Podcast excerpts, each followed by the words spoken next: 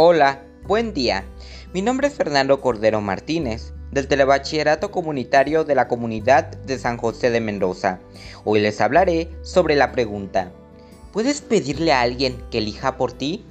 En lo personal, yo creo que no. Solo nosotros podemos tomar las decisiones que consideramos mejor para cada momento de nuestras vidas. Mi respuesta está basada en las ideas de Kierkegaard sobre la angustia que provoca optar por una o más posibilidades. Cada ser que puebla este mundo posee unas características o propiedades que son permanentes y que hacen de él lo que es. Es verdad eso que algunos dicen de que yo soy así y no puedo cambiar. Claro que no. Kierkegaard te gritaría que esa afirmación no es cierta. Tu identidad no está determinada, Tú la vas decidiendo con cada una de tus elecciones. Elegir es renunciar. Y esto último es lo que te genera ese sentimiento de angustia que estás experimentando, que, en realidad, es el vértigo que nos produce la libertad.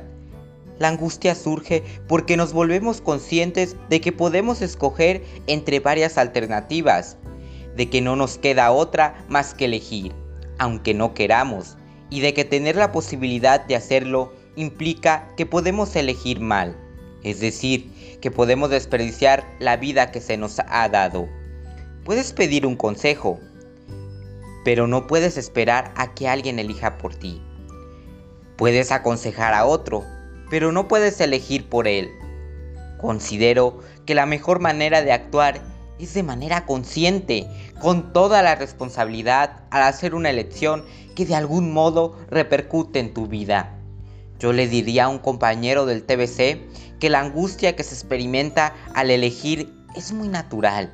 Significa que está reflexionando sobre su persona, qué es lo que quiere cambiar y cuál es la mejor alternativa que puede tomar para su bienestar. Recuerda, Solo tú eres responsable de cada decisión que tomas en la vida. Piensa en tu futuro, en las consecuencias de cada elección, en lo mejor para ti y solo para ti.